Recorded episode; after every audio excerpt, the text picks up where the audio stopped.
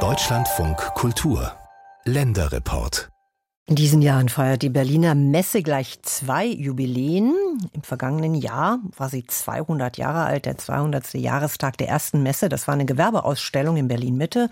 Und in diesem Jahr gedenkt sie ihrer eigentlichen Gründung als Messegesellschaft im Jahr 1923. Und die erfolgte durch sieben jüdische Geschäftsleute, richtig. Und nur wenige Jahre nach der Gründung verdrängten die Nationalsozialisten sie von ihren Posten und machten sie sozusagen unsichtbar.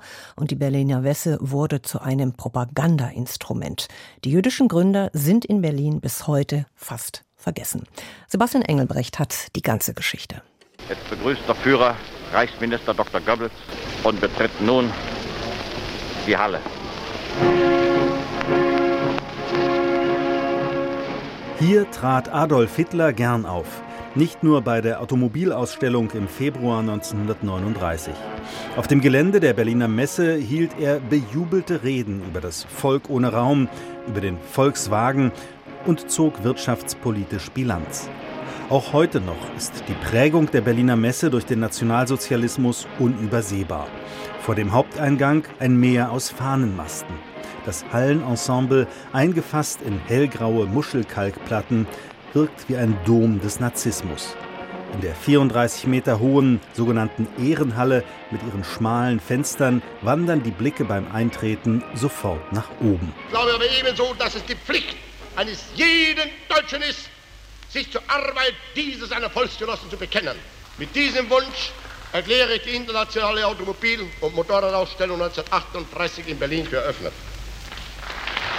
Hitler selbst entschied sich für den architektonischen Entwurf, der in den Jahren 1935 bis 37 gebaut wurde und ihm als Kulisse diente.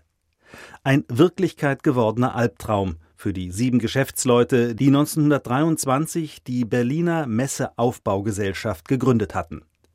Damit hatten sie den Grundstein für die heutige Messe Berlin gesetzt. Was in Berlin bis heute fast niemand weiß, alle sieben waren Juden, als achter Gesellschafter kam die Stadt Berlin dazu.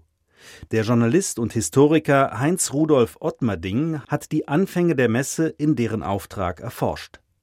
Mit Leidenschaft hatte sich in den Archiven der Stadt in das Thema vertieft. In der Hochzeit der Inflation haben die sich zusammengesetzt, um nicht zuletzt ein Gegengewicht zu Leipzig zu schaffen und um die in Berlin zentralen und beschäftigungsintensivsten Industrien auch auf Messen präsentieren zu können, zum Beispiel die Textilindustrie und die Lederindustrie. Ottmerdings Aufsatz über die Messegeschichte von der Gründung bis in die Nachkriegszeit ist in einem Sammelband der Messegesellschaft Berlin erschienen.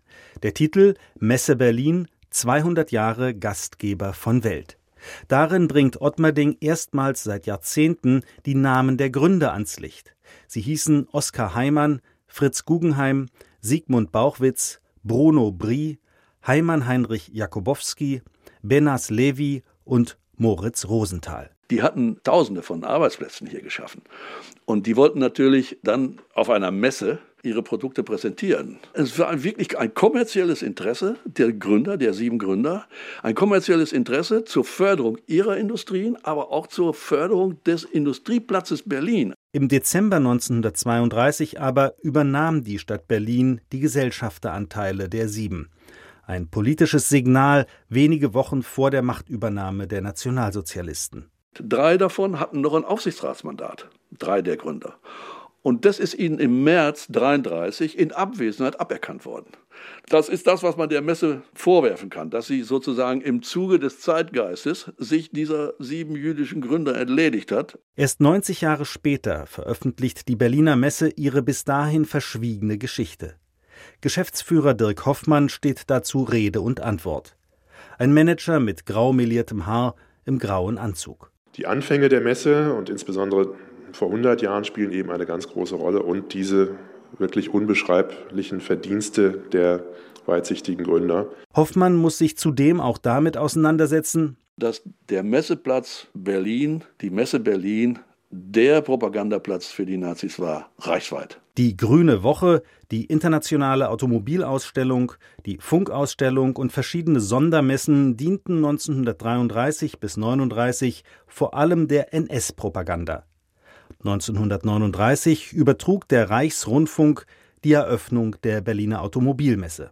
Während des Ausmarsches der Standarten teilte sich der dunkelrote Vorhang hinter dem goldenen fliegenden Adler auf dem Podium und hat nun den Blick freigegeben in die Halle 1, die lichtdurchflutet vor uns liegt und die der Führer nun mit einem Teil der Ehrengäste zu einem ersten Rundgang durch die Ausstellung betreten hat. Schon 1934 hieß es am Ende der Funkausstellung Meine Volksgenossen und Genossinnen, ich bitte Sie, am Schluss dieser Funkausstellung den seit 1932 hier traditionellen Ruf auszubringen, Deutschlands Führer Adolf Hitler, Sieg! Sieg! Sieg! Während das Sieg Heil durch die Messehallen dröhnt, kämpfen die Gründer zunächst um ihre wirtschaftliche Existenz, dann um ihr Leben. Zwei von den sieben sind vor der NS-Machtergreifung gestorben. Und die anderen fünf, denen ist es richtig dreckig gegangen. Also zwei sind in Auschwitz, einer ist in Minsk. Der Rosenthal ist auch in Auschwitz umgekommen. Und Guggenheim selbst war ein sehr erfolgreicher Textilunternehmer. Er hat dann natürlich die ganze Tiefe der Enttäuschung über diese Entwicklung erleben müssen und ist dann kurz nach Beginn des Zweiten Weltkriegs völlig frustriert gestorben. Insgesamt vier der Berliner Unternehmer wurden im Holocaust ermordet. Drei starben eines natürlichen Todes. Die Mehrheitsgesellschaft kümmerte es wenig.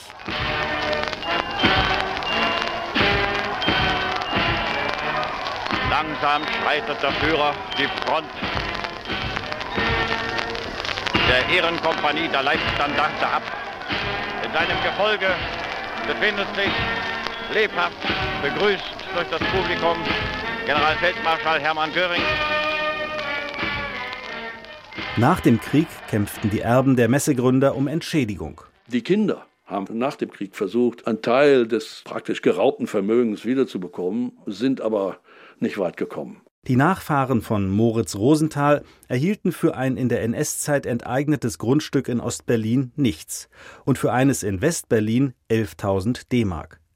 Die Nachfahren von Fritz Guggenheim erstritten einen geringen Bruchteil ihres geraubten Eigentums. Heinz Rudolf Ottmerding studierte die Akten der zum Teil langwierigen Verfahren um Rückerstattung und Entschädigung. Das ganze Kapitel der sogenannten Wiedergutmachung ist eigentlich ein dunkles Kapitel.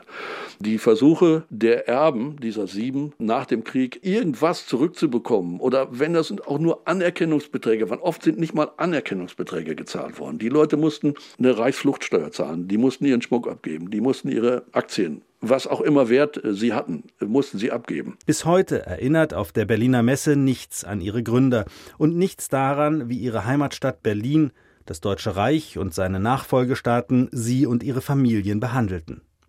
Eine Ausstellung, die im Jubiläumsjahr für ein paar Wochen stand, wurde wieder abgebaut. Und das Buch mit der Messegeschichte und Ottmerdings historischen Erkenntnissen ist im Handel nicht erhältlich. Insgesamt hat die Stadt Berlin und auch die Messe Berlin ihren Gründern nie so richtig gedankt, ja, im Gegenteil. Messegeschäftsführer Dirk Hoffmann dagegen meint, ich glaube, wir haben genau damit begonnen, ne, unter anderem mit der Geländeausstellung, wo die Geschichte insbesondere dieser sieben Gründer ja auch nochmal aufgeführt ist und wir überlegen uns weiter, wie wir das noch weiter auch ähm, würdigen können. Ähm, und haben ein hohes Interesse, dass da die Erinnerung natürlich nicht, äh, nicht verloren geht. Hoffmanns Messe Berlin bemühte sich auch um persönlichen Kontakt zu den Kindeskindern der Gründer. Zu einer Jubiläumsveranstaltung lud die Messe Jeremy Guggenheim ein, den Urenkel des Gründers Fritz Guggenheim. Es war, glaube ich, für beide Seiten sehr besonders. Herr Guggenheim hat sich naturgemäß sehr gefreut, was er über seine familiäre Verbindung eben dann auch zusätzlich nochmal lernen konnte, aber eben auch die Wertschätzung, die er erfahren konnte. Und ja, wir haben ein Gesicht erleben dürfen zu unserer eigenen Geschichte.